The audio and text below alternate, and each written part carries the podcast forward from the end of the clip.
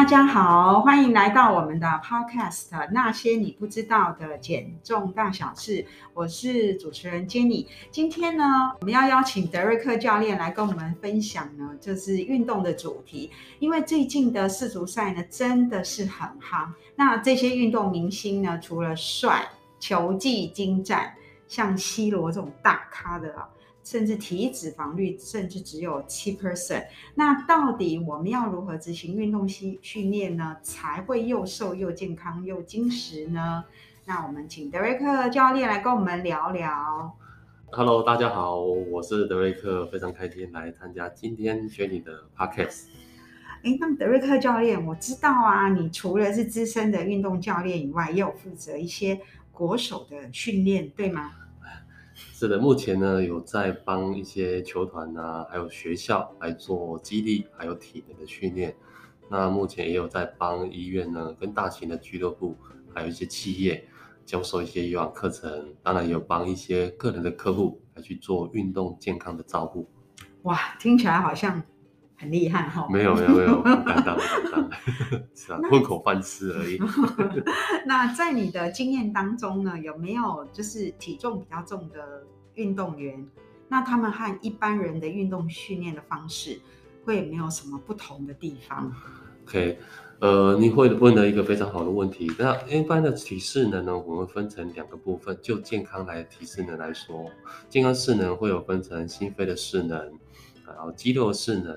还有身体的组成，然后当然肌肉也会分成肌力、肌耐力，还有柔软度，这是我们健康的势能。嗯、那对呃运动的势能，我们分成会有竞技类的势能啊，竞技类的势能会有分成敏捷、平衡感、爆发力，还有一些反应的时间。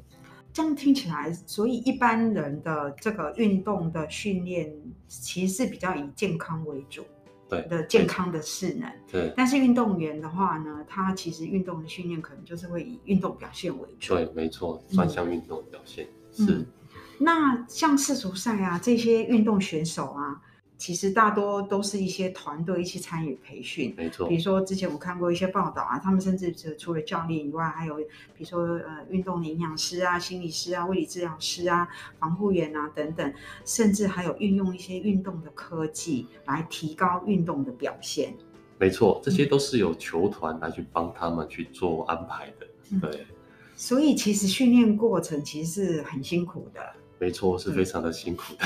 那其实我们一般的民众，嗯、呃，其实要运动的话，是也不用像他们那样啦。当然，我们是以健康为主就好了。对对对。那像一般的民众，如果要啊、呃、跨出那个第一步呢，让运动达到这个呃融入生活，又可以达到训练的成效，那这个部分我们就会建议，呃，日常生活当中可以增加一些活动量，比如说多走路啦，少坐车。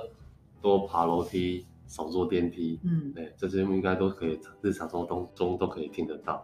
可以站着就不要坐，可以坐呢就不要躺着。对，少用手去开关遥控器，这样子。那假日呢，可以邀约一些亲朋好友去做一些户外的活动，啊，或是说你可以用计步器来去鼓励运动。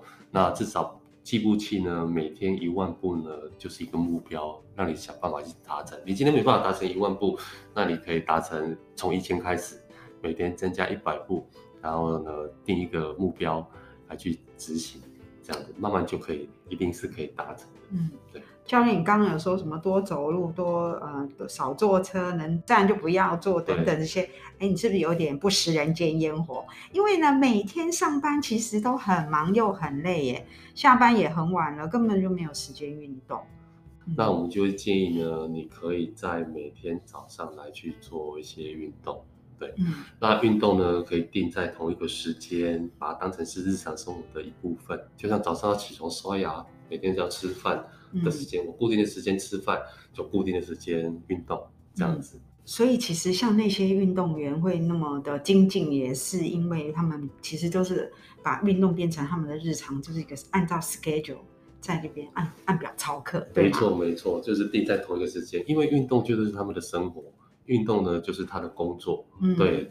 然后呢，这些呢他们会把时间和管理安排好，然后在同一个时间去做错误的生活习惯的民众来说，他确实是因为他平常本身就没有做运动。因为不运动就是一个错误的生活习惯。嗯，那有又既有透过计计步器来来帮助他呢，有一个目标，然后呢定这个目标呢，让他每天可以去呃超过行走超过一万步，对他来说也是一个运动，嗯、至少它是一个运动跟活动。嗯、那真的如果说你要把它再呃细分的更详细一点呢，我们就可以透过呃美国运动医学学会 ACSM 所提出来的，呃比如说 FITT 的原则。有每周的运动次数啦，或是强度，运动当中可以达到的最大心跳率。再来就是时间，时间呢就是运动持续多久的时间。嗯，那还有运动的形态。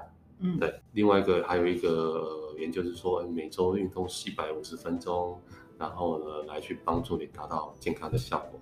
嗯，那如果说真的你没办法去计时这样子运动的那个强度的话，你也可以用一些运动的自觉量表。嗯。比如说，运动起来有一点点的激烈，或是激烈来去区分，对，嗯，那这个对我们的判断强度呢，也是一个不错的一个选择。所以这样说起来，就是如果平常没有运动的人，其实走路就是一个一个开始的话，就是一个很好的身体的活动，这样。对。但是如果真的要达到一个训练运动训练的目的，还是要有一些计划，甚至时间上要有一些安排。对。这样子比较能够达到真正运动的成效。对，没错，因为你必须，你除非就是有特殊需求，但是对一些不运动来说，它也是已经是一个不错的一个。活动跟运动的、嗯、，OK，那其实运动的习惯的养成，其实其实真的是还蛮不容易的，因为在门诊的病人，他们有时候会回馈，就是说他们其实比较没有办法运动的原因，是因为其实是真的没有时间，或者是呃有可能是啊就是不喜欢运动。那在运动习惯的养成跟运动的时间会有关吗？比如说早上运动或者晚上运动，那有什么什么差别？这一节研究指出，就是说早上运动呢，除了可以增加一整天的基础代谢率以外呢，也可以增加我们一整天的那个。精神，增加我们一整天的一些活力，嗯，然后呢，在固定的时间呢来去做运动，对整天的行程安排也会比较有效率。我不会因为任何的事情呢来去耽误到我最重要的运动，这样子。嗯，那早上运动呢有这些好处以外呢，但但是呢，如果说对一些有睡眠品质、有睡眠障碍的人来说，就不建议在晚上做运动，嗯，因为晚上做运动呢可能会让你的呃交感神经、副交感。哦，会太亢奋，嗯，会造成你睡眠的品质呢会被影响，所以我们就不建议你在睡睡前呢四到六个小时做一些运动，甚至一些激烈的运动。当然，这是针对一些有睡眠障碍的人来说。所以其实早上运动的话呢，就是有让身体暖机开机的作用。没错。对。对，那如果是晚上太晚运动的话，像睡前呢，最好是睡觉前呢，就四到六小时就要完成运动。对。那不不然的话，就比较容易影响睡眠。是没错。嗯。对。哇，那这个其实真的也是还蛮重要的哈。对。那。啊，谢谢今天德瑞克教练来跟我们分享的这个主题。看起来运动的部分其实还是有很多可以分享的。我们也很希望呢，除了呢可以养成运动习惯，也能够像这个呃世足赛的这些选手一样，有非常坚实的肌肉。那下次我们呢，就是还要再找德瑞克教练来。跟我们聊聊这个部分。那今天针对这个主题呢，我们想请啊德瑞克教练呢来跟我们做一个统整。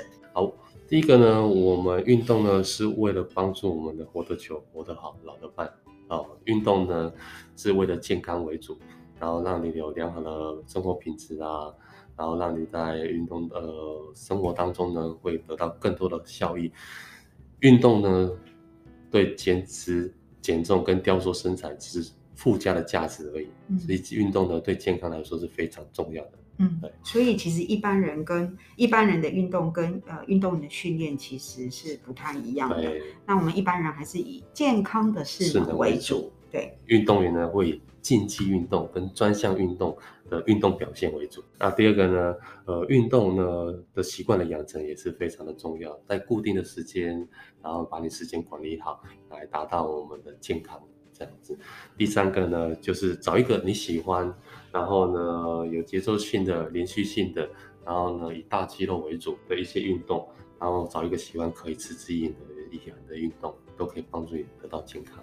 这样子。嗯今天非常谢谢刘瑞克教练来跟我们分享呢这个呃主题哦，就是其实如果说呃我们一般人的话，就是还是以健康食人为主，但是呢，我们如果要成成为呢像世足赛运动员那样坚实的肌肉。